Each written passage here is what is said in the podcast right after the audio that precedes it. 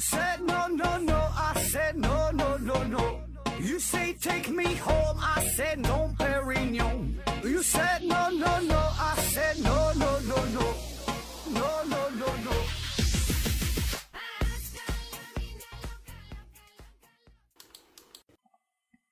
拼命探索，不计后果。欢迎您收听思考盒子，还是先上硬广。听节目有奖品，嗯、奖品呢一共有三样。第一个呢是美人茶公司提供的五大箱子美人茶，二一个呢是简言之公司提供的两个彩妆大礼包，三一个呢是马歇尔银河系台灯啊，这是共有两个台灯。嗯、欢迎大家呢积极的参与。另外呢，今天还是一个特殊的节日啊，这个西方的情人节叫圣我圣我伦廷 day 哈，圣我伦廷 day。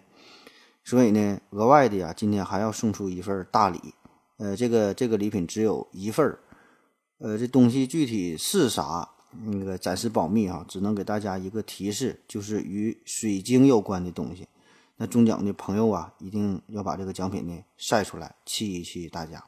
欢迎大家呢积极参加这个抽奖活动。呃，具体的参与方式详见节目下方的介绍。另外呢，就是过年之前的那那几期节目，呃，然后这这个奖品啊，陆续的开始发放，大伙儿呢不要着急，中奖的朋友呢耐心的等待。然后我的私人微信号是思考盒子的拼音，思思考考和和子子，注意这个平翘舌发音，也可以关注关注我的公众号。呃，另外这还有啊，这个是现在二零一九了，二零一九年的猪年啊，猪年，所以呢，本节目咱们是继续招猪，嗯、欢迎各位大老板入驻啊，就是你提供点儿小礼物，嗯，我呢就帮您打打广告。毕竟呢，咱们也是大公司，这影响力呢还是有的。这个春节的假期，不知道您各位过得怎么样？反正不知不觉的这几天呢就就过完了。多数的朋友呢都已经开始回归到自己的工作岗位之上，继续每天这种无聊重复的生活。嗯、咱们这个节目啊也是回归到正轨啊，还还得继续整。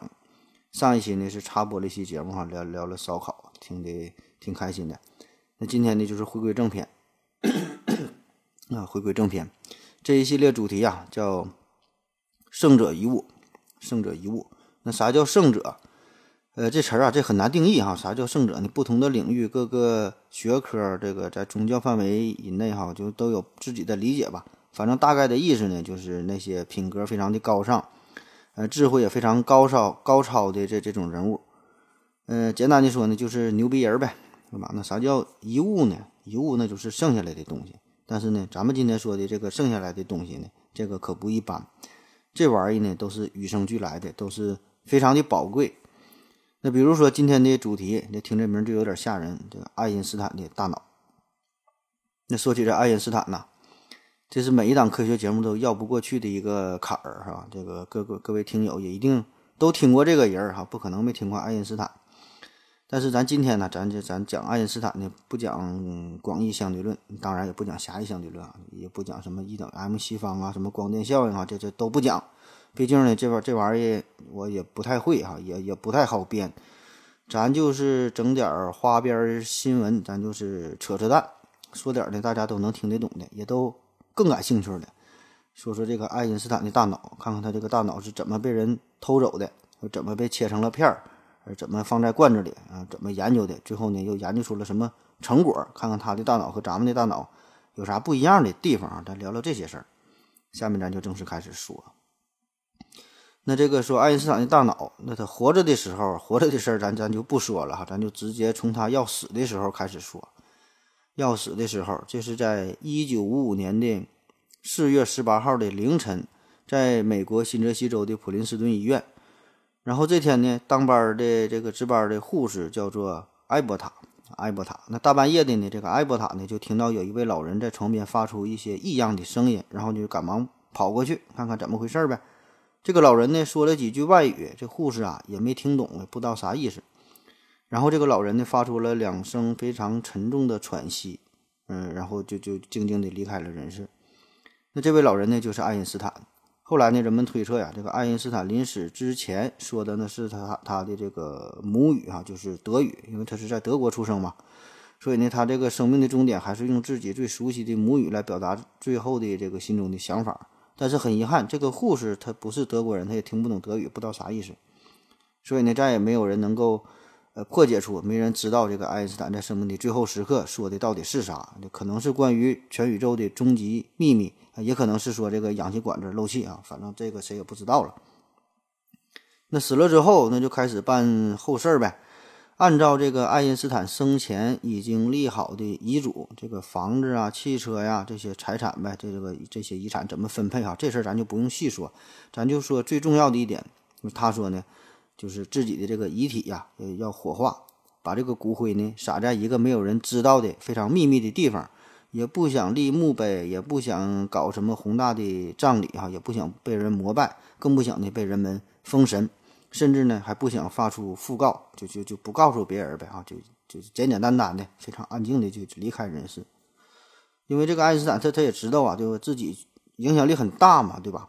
嗯，据说他有一次去这个日内日内瓦开会，他后边呢就坐了一个非常疯狂的女粉丝，哎，居然呢是现场当场就是剪掉了爱因斯坦的这个一撮一缕这个头发。你看，本来他的头发就没有几根哈，还还被剪去一撮。所以呢，这个爱因斯坦也希望自己能够在九泉之下呀，能够安宁一些，就一切从简。但是哈，毕竟呢，作为一个这样世界级的呃科学大咖，那他这个死了之后，这个死亡的原因还是一定要明确的，对吧？所以呢，还得进行例行的呃尸检的工作。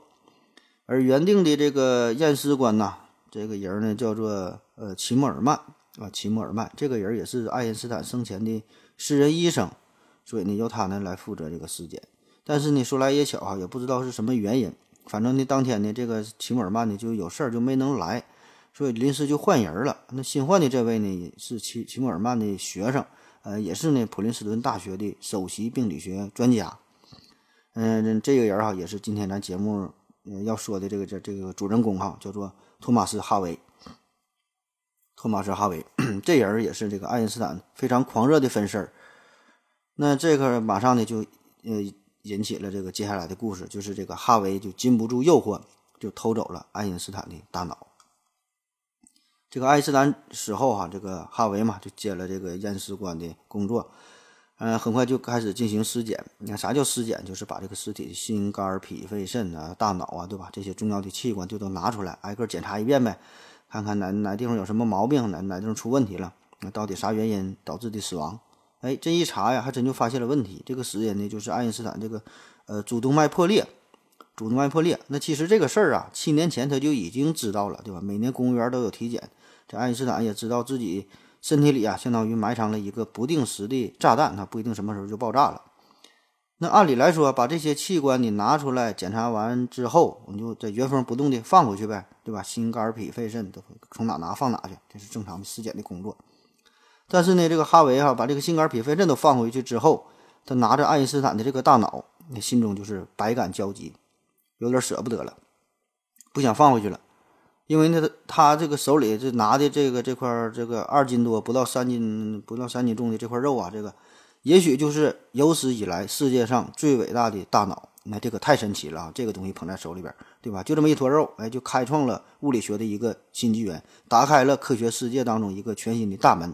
可以说，这个大脑也代表着整个人类这个最高的智慧，也是带领着这个全人类哈攀登了科学的高峰。我想这么这么评价应该是不为过。所以呢，你你一旦把这个大脑你再放回到爱因斯坦的这个颅腔之中，那也就意味着，那马上这个这个尸体整个就要被火化掉了，从此呢，这个大脑也就消失在这个宇宙当中。而对于他这个大脑的探索，就很可能呢也会帮助我们。破解天才之谜，为什么他这么牛逼，他这么出名，这么厉害，对吧？那么对他的大脑进一步的这个呃研究啊，就有可能这个促使我们科学的发展，嗯，起到一个一个促进的作用，的嘛？那面对这种情况，这个哈维呢就做出了一个非常艰难的决定，这也是哈维一生最重要的决定，他就把一团棉花塞进了爱因斯坦的颅腔之中，而他的大脑呢则被保存下来，放在了这个福尔马林福尔马林里边给泡上了。当然这么说不严谨呐，就不不是说从这个解剖学的角度来说呀，这个他呃取出来的不仅仅是爱因斯坦的大脑，还包括呃尖脑、小脑、脑干哈。从这个严格的解剖学意义上来说，但是咱就笼统的说嘛，就都管叫大脑了。这事儿咱就别较真了，反正就这意思呗哈。那么除了这个大脑，嗯，还拿出了爱因斯坦的烟珠子啊，也抠下来了，放在了一个大玻璃瓶子里边，一个是呃保管好了。那按说这事儿吧，就是对于一个作为尸检的这个解剖医生来说，就是你偷点器官这个事儿呢，呃，并不算什么大事儿。你看现在咱们都有这个知情同意权呐，这个自我的维权意识，这个非常的强烈哈，谁欺负你也不行。但是那时候呢，这个偷个尸体，这个整个器官并不是什么大事儿。呃，相应的法律呢也并不完善，医院里边呢顺手留一些尸检的器官，这太正常不过了。以后以后用于什么科研呐，用于教学之类的吧，很正常。而且一般情况下呢，死者家属呢他也不知道，也就也就这么回事了。就算是知道了，你偷的这器官都是一些内脏嘛，嗯，从这个外表来看呢，还是一个全尸，所以呢，大伙儿呢，通常也不会太介意。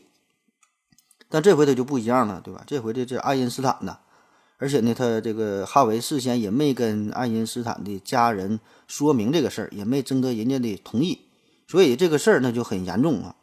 那要说这事儿，他也确实非常的气人。你看，哈维他事先没征得人家家属同意，你解剖的时候，你就整了人家大脑。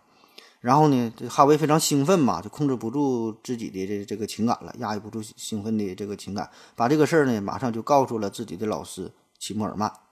而这个齐默尔曼这个人吧，他也是够欠的，也大嘴巴，心里呢也是啥事儿装不下，马上就开始向媒体吹牛逼啊，说我的学生如何如何很厉害，解剖了爱因斯坦，还把他大脑抠出来了，还保存起来了。嗯，我想啊，那个我估计也是这个这个齐默尔曼呢，也是想得到爱因斯坦一个大脑，做一下研究，都是干这行的，都非常感兴趣。顺便呢，对吧，也是吹吹牛逼，这个这个追追热点，蹭蹭热度，出点小名呗。那媒体一听这事儿，那都疯了，对吧？本来爱因斯坦的去世，这就是一个爆炸性的新闻，对吧？是世界性新闻。没想到死了之后呢，还整出这么一个幺蛾子，所以马上这个《纽约时报》就刊登出了这个重磅消息，在头版上就写了一篇文章。题目呢就叫做在爱因斯坦的大脑里寻找关键线索，然后大概的内容就说这个，呃，爱因斯坦的大脑研究啊将用上一些全新的方法，然后呢以解答一个最大的谜团，就是天才的秘密到底在哪？这颗大脑生前曾经拓展过人类对于宇宙的认知，那么在过去之后，或许呢还可以给我们带来全新的知识。反正就是一顿吹呗哈，想要研究这个大脑。下边书名呢写着普林斯顿医院病理学家托马斯哈维博士。那这些读者就看了这个文章，都都都看傻了，呃，只能不断的就感叹着哈，现在是我操啊，有点不相信，然后是我操哈，很非常惊讶，然后是我操，然后疑问，最后是我操，愤怒。而在这些读者当中，就每个人的这个心情啊，呃，都是不一样的哈。但这里边呢，有一个是心情最为复杂的，那先是目瞪口呆，最后呢是愤怒哈，然后是出离愤怒。这个人是谁呢？就是爱因斯坦的儿子，叫做汉斯。汉斯，汉斯他从来也没想过一个人可以坏到这个程度，就借着这个捡尸的名，借着这个尸检的名义啊，就是过节了哈，情人节就总想去捡尸的事儿，借着这个尸检的名义，居然呢把这个爱因斯坦啊，把他老爸的脑袋给抠出来，然后给保存起来了。事先呢根本也没和自己说一声，而且呢更气人的是，自己居然是从。报纸上看到的这个消息，要不是因为自己关心当年的新泽西网队的比赛，还他妈被蒙在鼓里呢，简直是最后知道真相的我眼泪掉下来。所以这个汉斯呢，马上就找到了哈维。那要说这个汉斯啊，真是个汉子，劈头盖脸的就一顿问：“你赶紧把我爸的大脑还给我，你给我一个完美的解释。你再不给我哈，我就拿豌豆射手打死你。”这个哈维啊，哈维他倒是一点也不慌张。那对于偷窃大脑这个事儿，那是供认不讳啊，我就偷了，确实是偷了。但是人家给出了很充分的理由，他就说呗，你看哈，你老爹是一个天才，这个毫无争议，对吧？世界级的天才，世界级的科学家，这不是一般的人，所以呢，他的大脑一定呢也不平凡，也不普通。你死了直接把大脑烧成灰儿，那不就太可惜了吗？所以呢，我们深入的研究一下他老人家的大脑，看看有啥特殊的结构，有啥特殊的成分，对吧？我们不一样，我们不一样，那看看到底有啥不一样？而且呢，对吧？你你想想。你以后你想你想你父亲了，想看你父亲，你咋办？你随时就过来找我呗，言语一声你就看看，多少呢？这个也算一个念想。再说了，这死了死了，一死百了，你这就是一个大脑而已。对于死者来说，这个已经不再重要，也没有什么神圣的地方。他命都没了，你要大脑，你要这个大脑有何用啊？你要这个眼球又如何？所以呢，咱们这个研究的工作也是也算是为人类的科学工作做出了最后的一份的贡献。反正哈维就是一顿说呗，晓之以情，动之以理，连哄带骗的。最后呢，这个汉斯也是没有办法，这就木已成舟嘛，一百个不愿意，也只好如此了。但最后呢，也是提出了一个条件，就是说你你研究这个大脑行，你研究这个大脑呢，但必须呢确保，呃，研究的这个结果啊，发表在高水平的呃科学杂志上，就做一个高水平的研究，确保这个研究的正规性，确保研究的质量，而不是说用于这种商业的目的，也不是说想制造什么噱头，而且你，一定要给我保管好。对吧？你就是郑重郑重承诺一下呗，这个给咱这个这个大脑看好了，然后做好实验。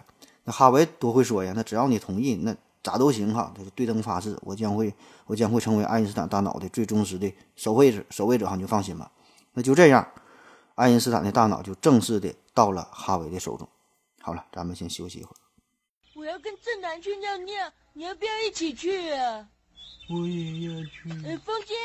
我要跟正南、阿呆一起去尿尿，你要不要一起去啊？爱因斯坦死了之后啊，呃，家这边就给他办丧事儿呗。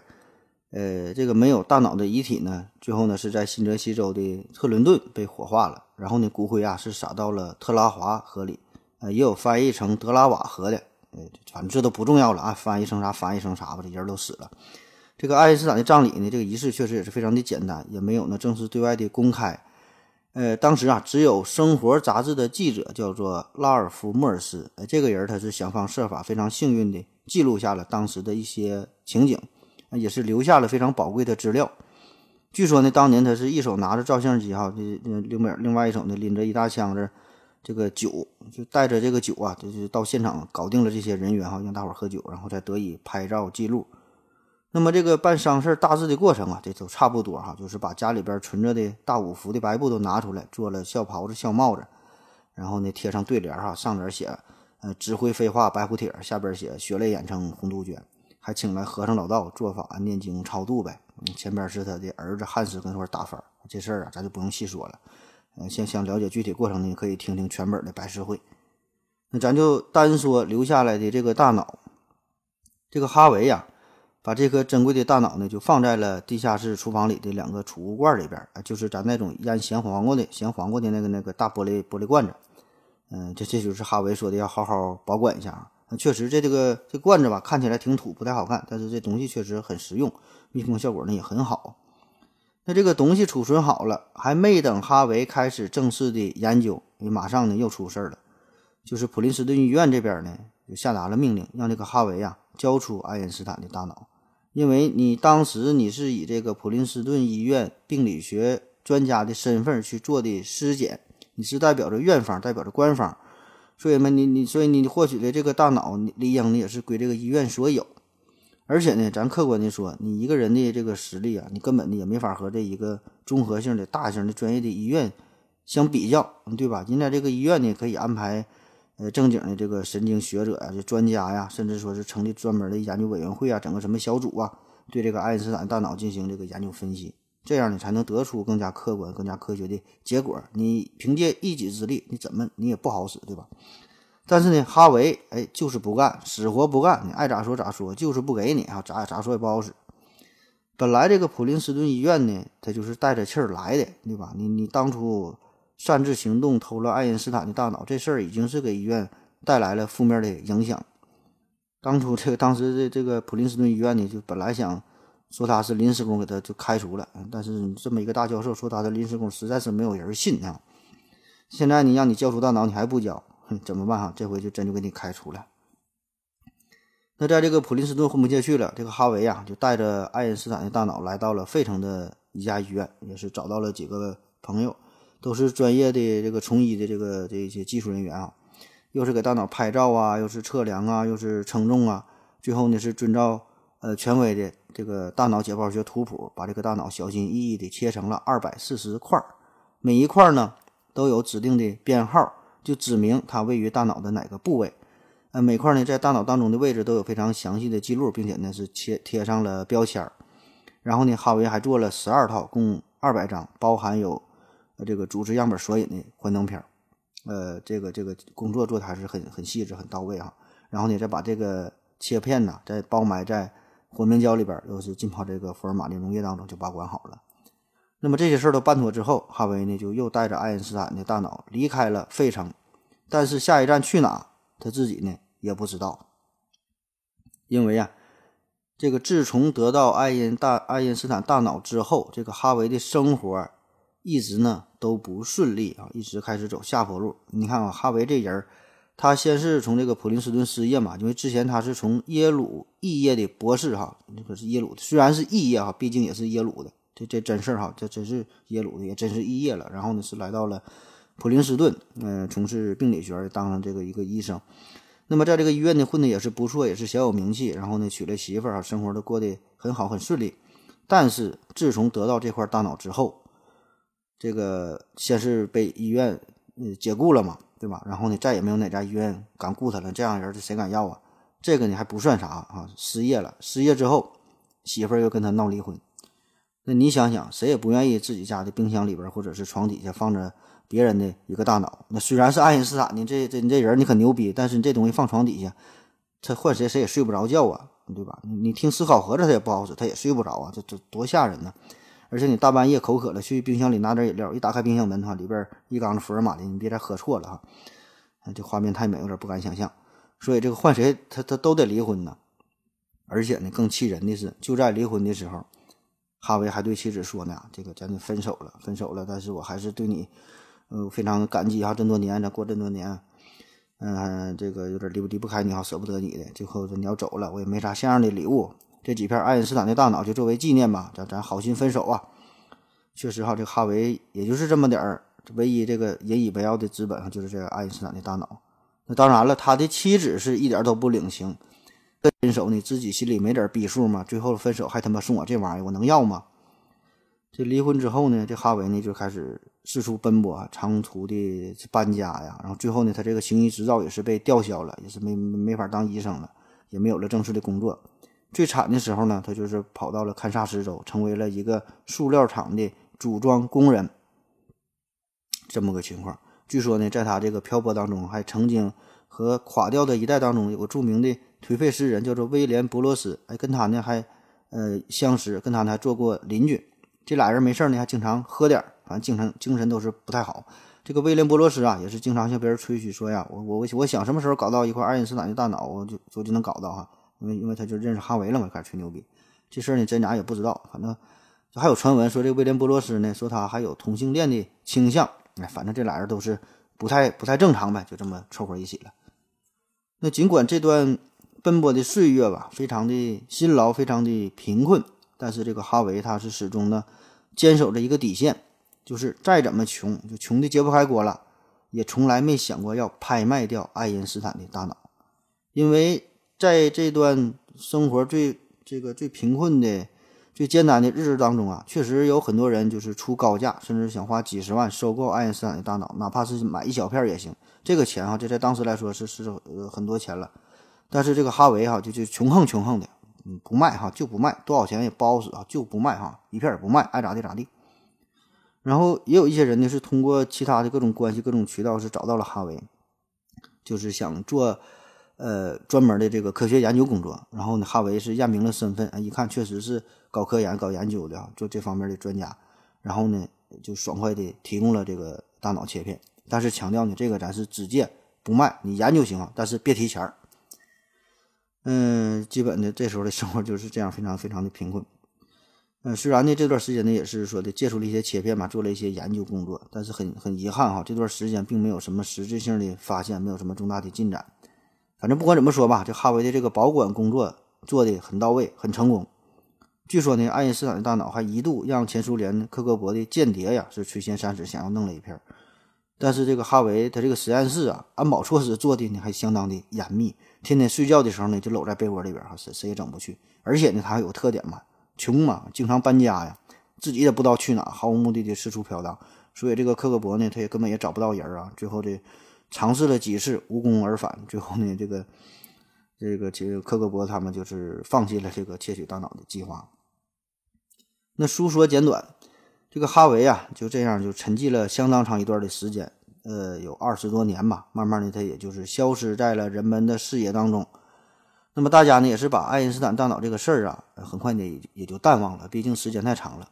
直到这个是一九七八年，你想想，他是五五年整的这个大脑，这这七八年对吧？二十三年啊，直到这个七八年的时候呢，发生了一些转变。这时候呢，是有一个初出茅庐的记者，叫做史蒂芬·列维。这个人呢，他是接到了上级指派的一个任务，说你让他去寻找爱因斯坦的大脑。我估计啊，也是这个上级领导可能一拍脑门，然后想起这个事儿哈，就让这个年轻的记者就去研究研究哈，去去这个呃找找爱因斯坦大脑，这这个整点新闻呗。那么这个这个记者呀，是非常的认真，接到这个任务之后呢，就是四处的寻觅呗。终于呢是打探到了，哎，他在这个堪萨斯州。然后呢，他就去看堪萨斯，找到了哈维，找到了他的家。这个史蒂芬·列维呢，跟这个哈维，嗯，就来了，就说明来意呗，非常坦诚，就说我就是想采访一下你的研究进展，我非常关心爱因斯坦大脑这个事儿，我也想看看老爱的大脑到底长啥样。那哈维对于这个这种事儿啊，不太感冒哈，根本呢也是不想接待这些记者，一开始是是是拒绝的。这个史蒂芬·列维后来他回忆也是说，他说当时见到哈维，哈维对他说的第一句话就是。我帮不了你什么哈，就上来就直接就给你怼回去。但这个记者嘛，就非常有耐心嘛。经过他的软磨硬泡之后，哈维呢，终于是同意了接受这个采访。那要说这个哈维带着爱因斯坦大脑这四处奔波这么多年哈，有没有什么开创性的进进展？就真真是没有嘛，对吧？因为这哈维虽然他是一个医术精湛的医生，也是病理学方面的专家，但是呢，对于大脑研究的这个这个工作。就有点超出他本专业的范围了，就是说，你你虽然都都叫医生，但是你这个术业有专攻，里边这个分别有千差万别。你是像我，虽然我也是医生，对吧？泌尿外科医生他也也是医生，那你让我研究大脑，那我就不会呗，对吧？我保证也是一脸懵逼啊！你让我研究点细致烤脑花还行。所以这个哈维也是啊，作为一个病理学专家，他顶多能诊断出这个脑萎缩呀、脑损伤啊这些疾病，他能明白。但是呢，对于大脑，专业的一些功能啊，对吧？这这这天才哪地方是天才？怎么回事儿？这些呢，他也没研究，没研究明白。这些事儿呢，还得交给这个神经学专家才行。所以呢，这个哈维自从他得到这个爱因斯坦大脑之后啊，所做的工作就是这个拍拍照片、称称重，然后切成片，然后保存好，就这些事儿。唯一得到的准确的一个结论就是，爱因斯坦的大脑重量只有一千二百三十克，比这个平均值正常人平均值这个大脑重量还要略低一些。这个正常人平均大脑重量重量呢是一千四百克左右哈，所以这爱因斯坦大脑呢反倒是还轻了这么一丢丢。然后这个记者就说了：“你看我这来也来了，我这采访呢也问了，你也也也没啥研究啊，我这玩意儿这回去我这怎么写呀？你让我看看吧，拍俩照片看看爱因斯坦大脑长啥样，泡的泡泡泡的这年年份哈二十多年了。”这个哈维很不情愿呐。就走进了一个堆满杂物的书房，就你想吧，一个流浪多年的这么一个老年单身汉，你他的房间那得啥样哈？扔的乱七八糟的。哈维呢是挪开了一个啤酒冷藏箱，又搬走了一摞旧报纸，最后呢打开了一个标有科斯塔苹果酒的旧纸箱，从这个酒箱里掏出了两个玻璃罐，你看吧啊，往里边一指哈，这里边就爱因斯坦大脑，你你你去看吧。然后呢，这个哈维。白发苍苍哈，白发苍苍的哈维用手捧出了装有爱因斯坦大脑这个罐子，很沮丧地对记者说：“呀，二十多年呐，我还真就是没研出来，没研究出来爱因斯坦的大脑和常人的大脑还有啥不同。”然后这个记者也就是没好意思再多问呗哈，毕竟这个场面多少还是有点小尴尬，然后就匆匆地结束了这个采访。那么在采访结束之际，哈维呢还是挺主动的，信心满满的跟记者补充的说了一句。我认为哈，再给我一年的时间，我就会研究出结果来。当然了，他说的这个一年呢，这个就是一个委婉的托词呗，或者是说，只是自己对自己自自己对自己的一个一个一个鼓励哈。就像是中国中国队这样，留给中国的时间已经不多了，留给中国男足的时间已经不多了哈。这一年又一年，而且这个哈维他总是这么说，自从这一九五六年。这个得到这个大脑之后嘛，他就对外界宣称说，一年之内我就会有研究成果。他每年都这么说，每年都没有没有结果。就是后来哈维再见到记者的时候，还这么吹牛逼呢。你这给我再给我一年的时间，保证就有研究结果哈。一年又一年。那么此时这个孤独落魄的哈维已经是年过花甲，蜗居在堪萨斯州这个破房子中。那么经过这次记者的采访，哎，还是有一定的好处，就是这个爱因斯坦大脑的。这对他的这个关注哈，这个风波就再次爆发，就再次呢成为了人们关注的一个热点，成为一个谈论的焦点。也有越来越多的记者呀，都想了解到更多的内情，所以呢，许多记者都是呃在这个哈维的住所的周围就是安营扎寨呗，哈，就狗仔队嘛，就就拍照啥的。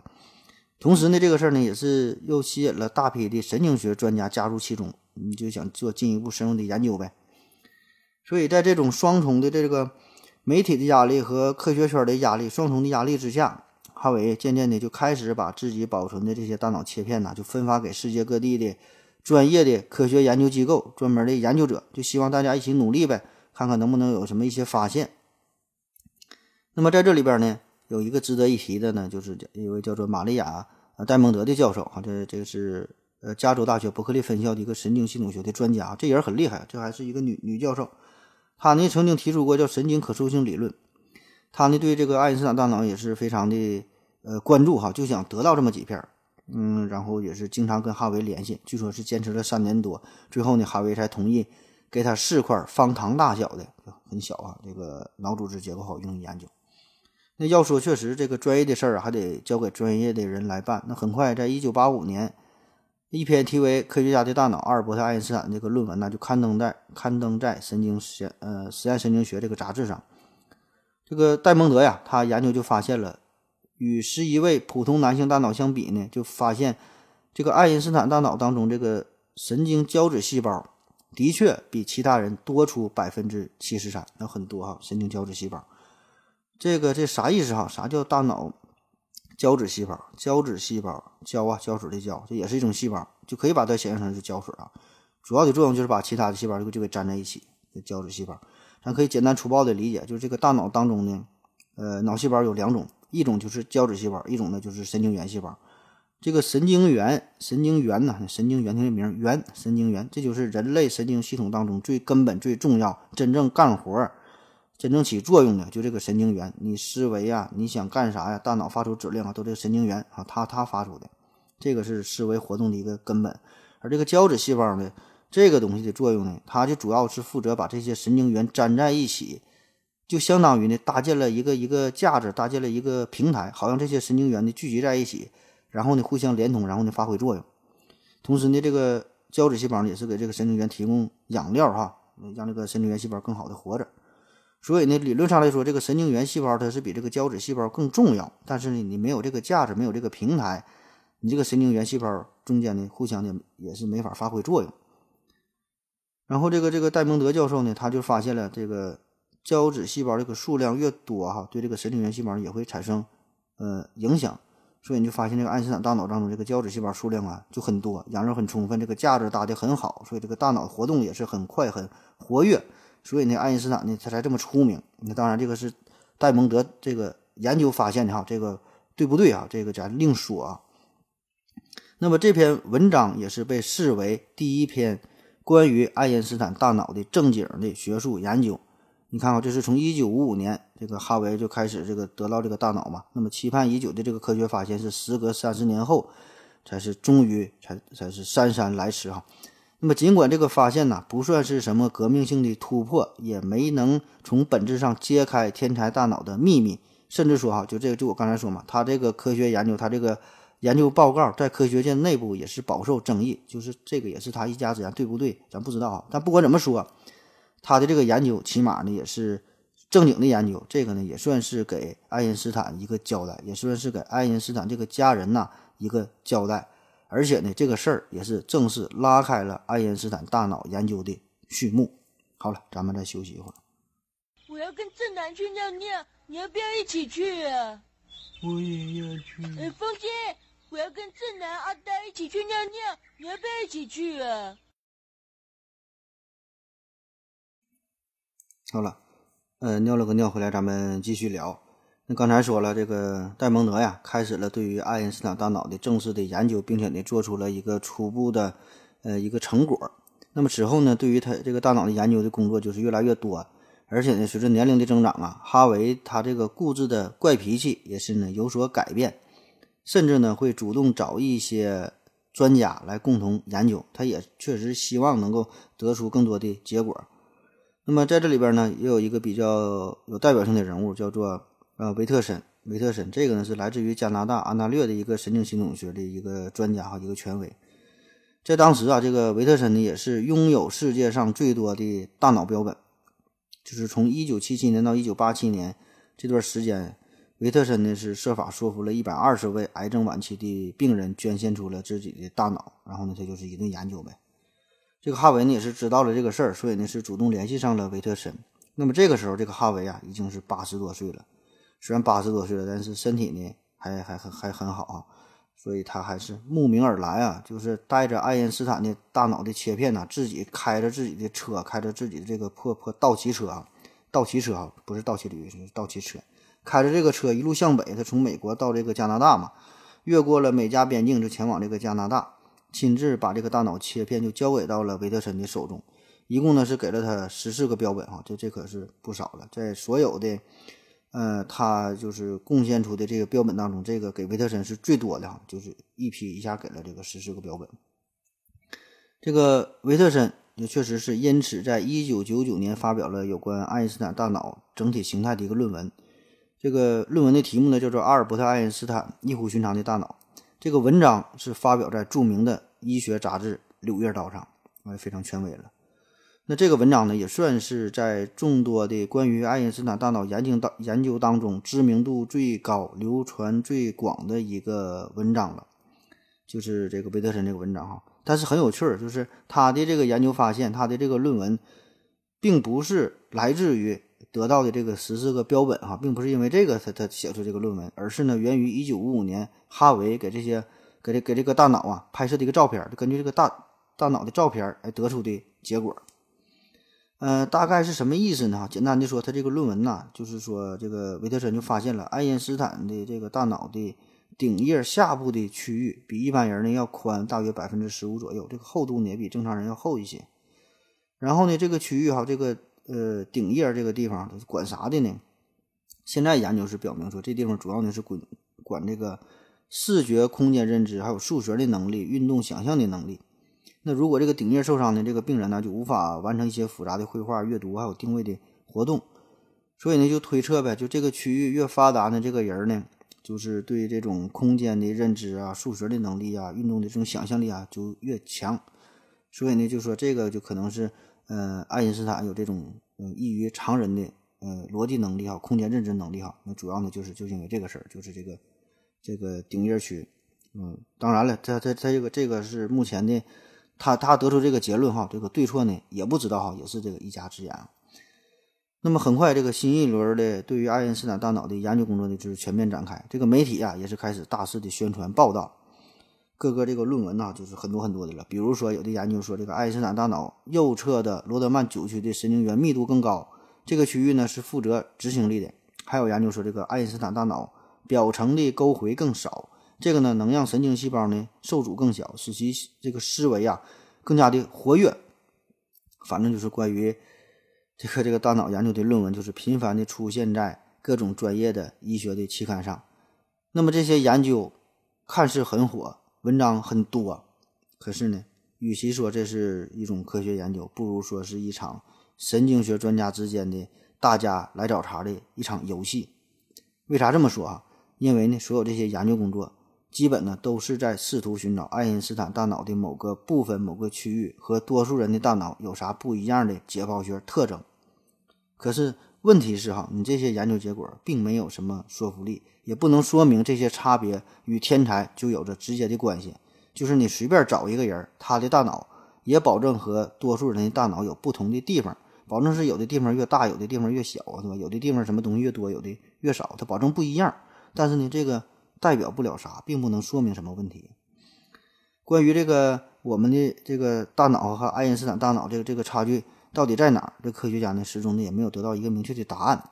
那就算是有关系哈，就算是说研究出了一些关系，那么到底是因为人家有了这样的大脑，所以爱因斯坦才会这么优秀，还是说因为人家经常用脑，最后呢才让他的大脑得到了？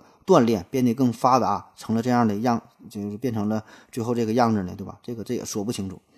那再说了，这个天才，所谓的天才，所谓的科学上的这个研究创新，这个只是爱因斯坦众多品质当中的一个。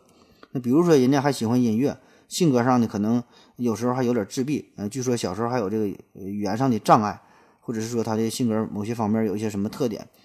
那么这些东西是否呢也会表现在大脑上呢？而不是说这些都与他的这个天才有关的，对吧？你这个你怎么区分？这个呢也不好说。你再说了，你研究的这个大脑也是爱因斯坦七十多岁他死的时候的大脑了，而在他最巅峰的时候提出这个狭义相对论和广义相对论，这个才是他人生巅峰。这时候呢，他才二三十岁。那么他那个时候的大脑和这个老了的大脑是否一样呢？这事儿呢也不好说。所以对于以上种种这些疑问吧，那这些事儿。其实呢，哈维当时呢心里呢也明白哈，心知肚明的。可是基于当时的研究手段，也没有办法啊，只能是这么这么去做了。而且这个被挖出大脑进行研究的这事儿啊，这爱因斯坦呢也不是第一人。就那些没有名气的人，咱就就不说，平民老百姓就不说了。就是有名气的人，有很多人被挖出来被研究大脑了。比如说有数学王子高斯哈，有这个英国的诗人拜伦，还有这个法国的博物学家哈居维叶哈等等很多人。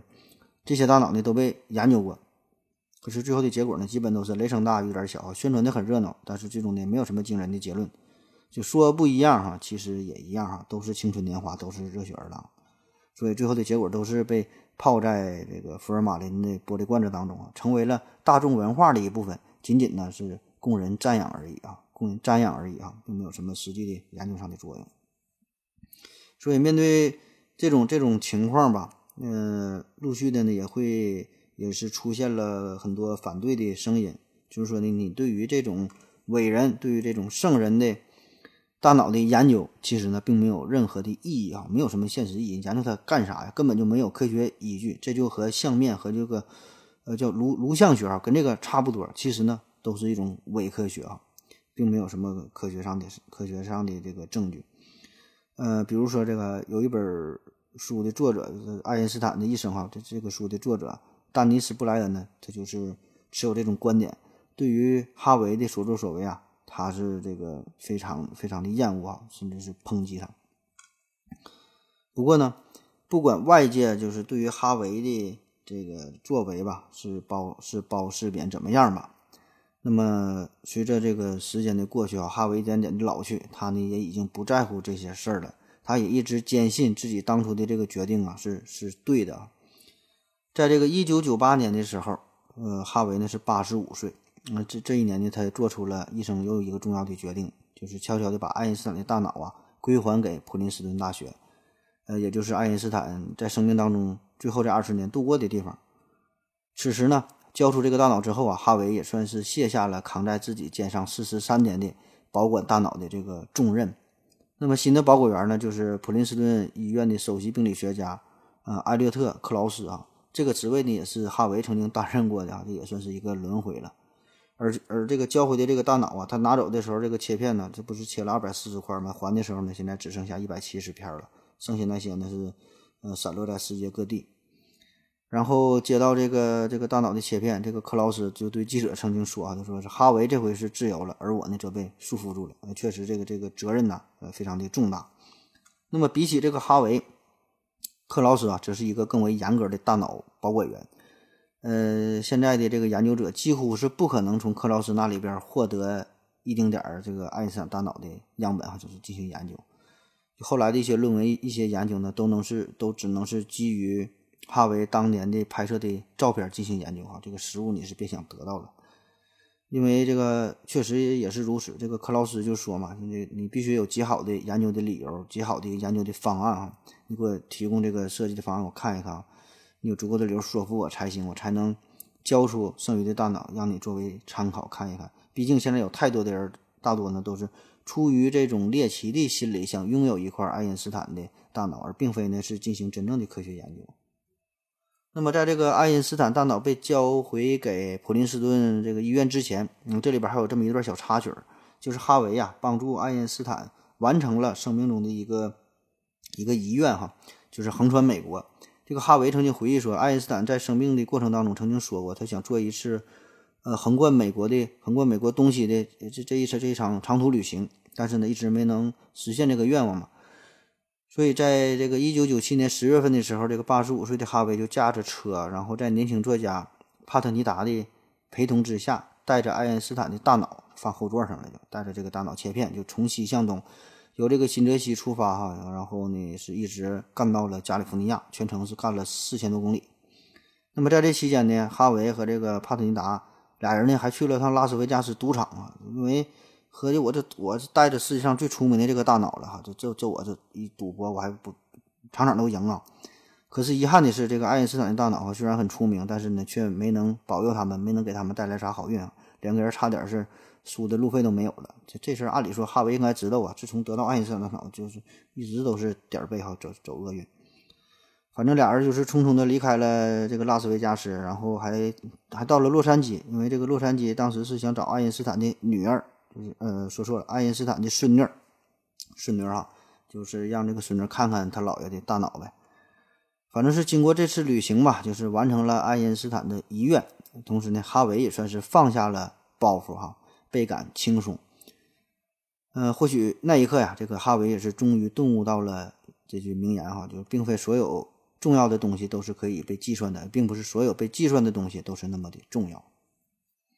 那么在这段旅行当中呢，还有一段更鲜为人知的一个故事，就是虽然在移交给普林斯顿之前，这个爱因斯坦的大脑是作为哈维的私有财产，可是呢，美国政府啊，因为那时候的都是九几年，非非常的发达了，这美国政府呢早就意识到了这个大脑的重要价值。嗯，虽然没有强行让哈维把这个大脑上交出来，对吧？但是呢，为了以防万一嘛，一直呢都是在暗中保护。就是从这个哈维把这大脑从实验室中取出来，准备横穿美国的时候，这个当时负责保护这大脑的美国联邦调查局都懵了。我操，这这这老头儿八十多岁要开车横贯美国，带着大脑，这太危险了。所以呢，马上呢就是派人进行秘密的跟踪哈，暗中保护，就是跟那个唐僧取经似的。明的呢是有猪有猴保护咱，那实际上暗地里这什么六丁六甲呀。五方揭谛啊，就好多个神仙日夜轮流哈，这些护法都是值班，都都都保护着唐僧的，所以他根本死不了。所以这个这个美国联邦调查调查局也是派了很多人哈，秘秘密的保护着这场横穿美国东西的四千多公里的这个旅途哈，还有个这么个事儿。那么时至今日啊，这个除了普林斯顿保存着大部分的爱因斯坦大脑之外，还有不少切片呢散落在世界各地。那具体在。具体在哪？具体保存在谁的手里边？那很多呢都是已经说不清楚了，已经很多都是作为私人的收藏了。因为在这个哈维的晚年吧，咱不说他也是呃交出了很多的这个大脑呢，作为研究之用嘛。这个有一段时间还是比较大方的。嗯，在这期间，比如说在一九九四年，BBC 为了拍摄一个纪录片，然后来访者叫做山本健二，呃，这是一个一个日本人呗哈，他就是向哈维要了一块爱因斯坦的。大脑切片，那个哈维非常痛快哈，二话不说从大脑里边拿出了一块，嗯，从缸里拿出一块大脑，放菜板上就切了一块，送给了这本这位日本友人作为纪念。那么之前还说了，这个哈维啊，不仅是拿走了他的大脑嘛，还把爱因斯坦的眼球也给抠下来了。呃，当时这个眼球呢是交给了爱因斯坦的眼科医生，叫做亨利埃布拉姆斯，交给了这个人保管。但是现在具体在哪呢就不知道了。反正大家都传言说，爱因斯坦的大脑呢，现在应该是还在，呃，纽约的，在纽约市哈，在纽约这座城市当中保管在某个保险柜中，具体在哪不知道哈。据说当年迈克尔·杰克逊呢还想还想花五百万美金买下爱因斯坦的这个眼珠子，但是呢，哈维医生否认了这个事儿。在二零零七年四月五号，这个哈维他呢在普林斯顿。医院就去世了，就是爱因斯坦死的这个地方。然后在二零一零年，哈维的后人呢就把所有与爱因斯坦大脑相关的这些资料吧，都是呃献给了这个美国健康医药博物馆啊。当时拍摄这些照片啊，记录的这些资料啊，都是无偿的奉献了。那么今天对于爱因斯坦大脑的好奇与研究工作，仍然呢是未曾停止，因为也确实有了更多的这个研究的进展和发现吧。但是个人感觉吧，这这些研究。对于实际的这个用途并不是太大哈，就发现什么天才不天才这事儿意义不是特别大，更多呢还是一种猎奇的心理吧。而且呢，起码对于咱们这个平常人，对于普通性普通老百姓来说吧，这些研究呢也是没啥鸟用哈。你也不可能因为这个研究就让你变成了天才。就是你就只有两个选择，你要么认命，要么就是奋斗啊！与其幻想着靠科学技术提升自己的智力的点数啊，就不像玩游戏的，你你这么幻想，你还不如说的，你就是多看几本书，这个脑子啊，永远都是自己的好啊，不不不用看别人的。而且现在也确实有越来越多的这个研究者就发现了，就那些天才的大脑啊，实际上真的没有什么特别之处。就比如说，美国纽约佩斯大学的心理学家叫做海因斯，他呢在二零一四年发表过一个论文，这个就算是挺新的了。他说，这个研究爱因斯坦大脑这些科学家们都陷入了一个怪圈，就是非得找出不一样的东西来证明自己的结论，就是不管有这个到底他俩一不一样，反正呢我就得找出不一样的才行。就像是现在有很多这个研究，就是必须得出出现这个阳性结果，证明俩不一样才行。证明俩一样，那你这个就没有意义。所以这个它实际上是是不对的哈。为什么他他非得不一样呢？难道就不能一样吗？所以这个海因斯就指出说，这个哈维本人就是这个怪圈当中第一个受害者，也是受害最重的哈。其实呢，早在一九七八年，当时咱们说的采访嘛，哈维就已经发现了，他就说了，爱因斯坦的大脑的各项指标测量的这些数据，都显示出他和正常人差不多，或者说都是在正常的一个大范围以内。但是呢，哈维他就是不相信，他也呢没把这个。研究的数据，这个研究的成果呢，发表出来，他一直都坚信着这个天才的大脑就是应该不一样才对，他就是有这种有这种意念，呃，支撑着自己的研究，就想研究不一样的才行，要不然就不会放弃。所以呢，你你一直抱着这个观点进行研究，最后的结果很可能它就是不正确的，因为你已经是提前预判了一个结果。然后这个海因斯呢，还在自己的这个论文当中就列举出了，就比如说之前那个那几个有著名的研究人员，比如说这个戴蒙德哈，这些人研究，就说这个爱因斯坦这个大脑得出的这些数值，就算是和正常人有一定的差异，但是呢，这个数值啊，并没有你超出的那么明显啊，都是在一个合理的范围之内。用专业的话说，就是这个 p 呀是大于零点零五的，就是没有啥显著性的差异啊，就是不一样，但是呢，并没有那么不一样。那如果说哈，就算是说你这个偏说爱因斯坦大脑和别人的就是不一样，就是不同，那也对哈。那废话哈，任何两个人大脑拿出来，它都不一样。而且目前所有研究爱因斯坦大脑的这个学者呀，这些研究对于这个大脑切片的这个这个进行的研究，都是研究的这么一部分嘛。你研究都是切片，都是这么一小部分。你对于这个部分的研究，并不能够代替大脑这个精密器官的多功能性。你针对这个某一个切片某一部分做出的这个判断，也没有，也不可能得出就是更充分的这个科学的结果哈。毕竟这个大脑啊，它是一个整体，它的工作太复杂了，它是一个这个整体运行的它才行。你就研究整块也没有用哈，它是必须工作起来才行。你把这么一个安静的已经死去的这么一小块研究的再明白，也无法帮我们知晓它到底是怎么运行的，无法呢这个揭示这个奥秘。当然，也有另外一种完全不同的观点，就是一种阴谋论的观点，就是有人猜测说，这个老外啊，说老美啊，他们已经是，呃，得出了惊人的发现，就研这个大脑啊，到底怎么回事，已经研究明白了。这个天才怎么回事，也是研究明白了，确实跟普通人不一样。但是呢，这这个事儿啊，不能公布于众，就是在美国政府的控制之下的，就是美国的最高机密啊，不能发表出来。反正你愿意这么信呢，哎，也行哈，你你咋信都咋说都行。如今呢，反正你要是想看一下这个爱因斯坦大脑啊，确实也能看着啊。买张机票去美国，在二零一三年，美国费城，美国费城马特博物馆啊，在这里边就有了。他是把收藏的四十六块爱因斯坦的这个大脑的切片呐，作为永久的展览。有兴趣哈，有钱的朋友你就去看一看，叫马特博物馆。马特博物馆啊，这个博物馆比较特别，它跟一般的博物馆不一样，它是这是一个医学的博物馆，里边收藏的许多都是跟医学有关的东西，一些。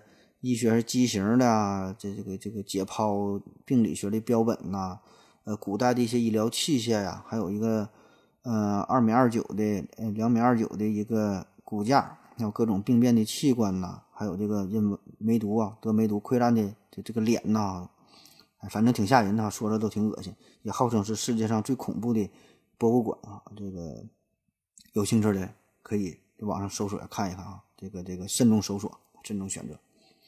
那说说最后一个小话题吧。这个爱因斯坦大脑哈，爱因斯坦这么出名哈，咱现在还有他的大脑。那么能不能基于现在的技术，咱们克隆出一个爱因斯坦呢？你看这么厉害，他他都死了哈，感觉他死了这么多年之后，这这这个科学圈、物理圈现在没有什么革命性的进展了，所以咱克隆一个，再请出这位大神帮帮忙呗，把咱们科学再往前推进一下。那首先克隆这个事儿哈，这个是伦理学上一个问题。这个全世界咱都现在不允许克隆人哈，这个大家都知道，这咱就不用说了。伦理上咱不说了。那么在技术层面呢，技术层面来说，就算是这事儿允许，那么这个目前的克隆技术啊，也都是基于活体的细胞。那么它这个大大脑在这个福尔马林里泡了这么多年，呃，蛋白质变性哈，这个细胞结构也是遭到了破坏。那么通过现有的技术，能不能再克隆出来，能不能复制出来，这个呢也是一个问题。而且啊，就算是能克隆出来，真正就是整出了这个爱因斯坦二点零版本，它是否还能这么出名？呃，是否还能得出整出这些革命性的突破？这个。科学上的大发现，这事儿呢也不好说。反正呢，我觉得是几乎不太可能重现他这个辉煌的一生啊。因为你本身你克隆这个事儿啊，它只是克隆他的肉体哈，你得不到他的心灵哈，他的记忆、学识、意识这种科学精神等等等等这些，这都是没法复制的。而且这个人儿他的这个个人的生活的习惯、思维方式啊、受教育的程度啊，就很多东西也都会影响到最终他的科学研究的成果。再者说了，这一个人呢，你单纯智商高呢也没有用哈。你最终最终的这个成就和他后天的很多因素也都有关系，家庭的环境、教育的环境、社会的环境，整个这个大背景啊，很多东西，这个呢，后天道路上这些东西都会都会这个起到这个决定性的作用。而且你现在这个世界上比爱因斯坦智商高的人儿，你也是大有人在。但是很多人他智商高，但是并没有从事科研工作。你看看这个门萨俱乐部这里边的成员。卡车司机啊，售货员啊，程序员啊，体育老师啊，保安呐，厨师啊，律师啊，医生啊，主播呀，主播不知道有没有啊？反正是其他各行各业，反正都有。那当然，这个爱因斯坦这个智商有多高哈，咱也不知道哈。就说网上都传嘛，说他智商高，智商一百四，这这玩意儿也不一定准哈。这这老爱他一天那么忙，他也不可能闲的没事去做智商测试哈。这一百一百四也不知道从哪传出来的。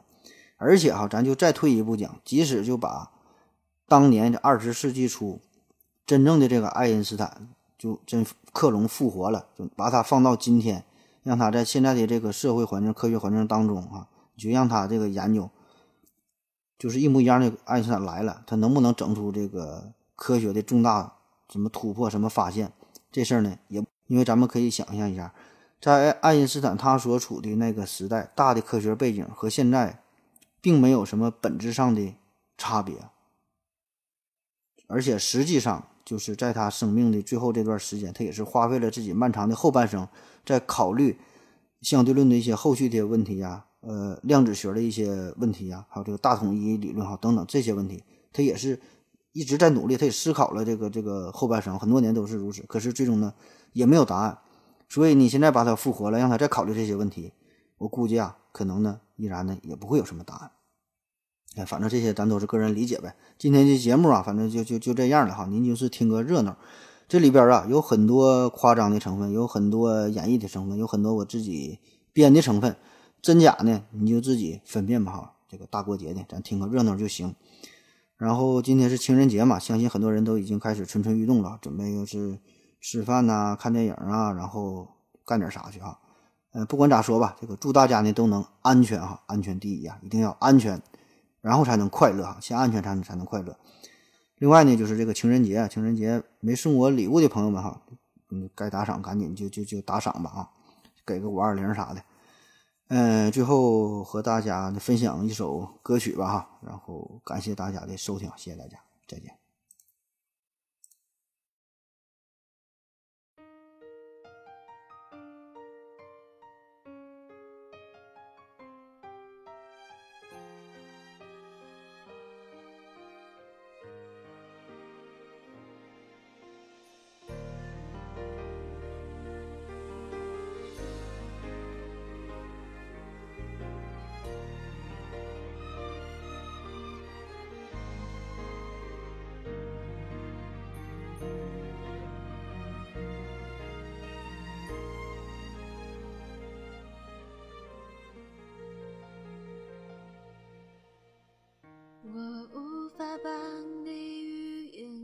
言委曲求全有没有用？可是我多么不舍朋友爱的那么苦痛，爱可以不问对错，至少喜悦感动。如果他总为别人撑伞，你何苦非为他等在雨中？熬咖啡让你暖手。手想等到你心口里的风，你却想上街走走，吹吹了风会清醒得多。你说你不怕分手，只有点遗憾难过。情人节就要来了，剩自己一个。其实爱对了人，情人节每天都过。分手快乐，祝你快快乐，你可以找到更好的。不想过冬，厌倦沉重，就飞去热带的岛屿游泳。分手快乐，请你快乐，挥别错的，才能和对的相逢。离开旧爱，像坐慢车，看透彻了，心就会是晴朗的。没人能把谁的幸福没收。你发誓你会活得有伤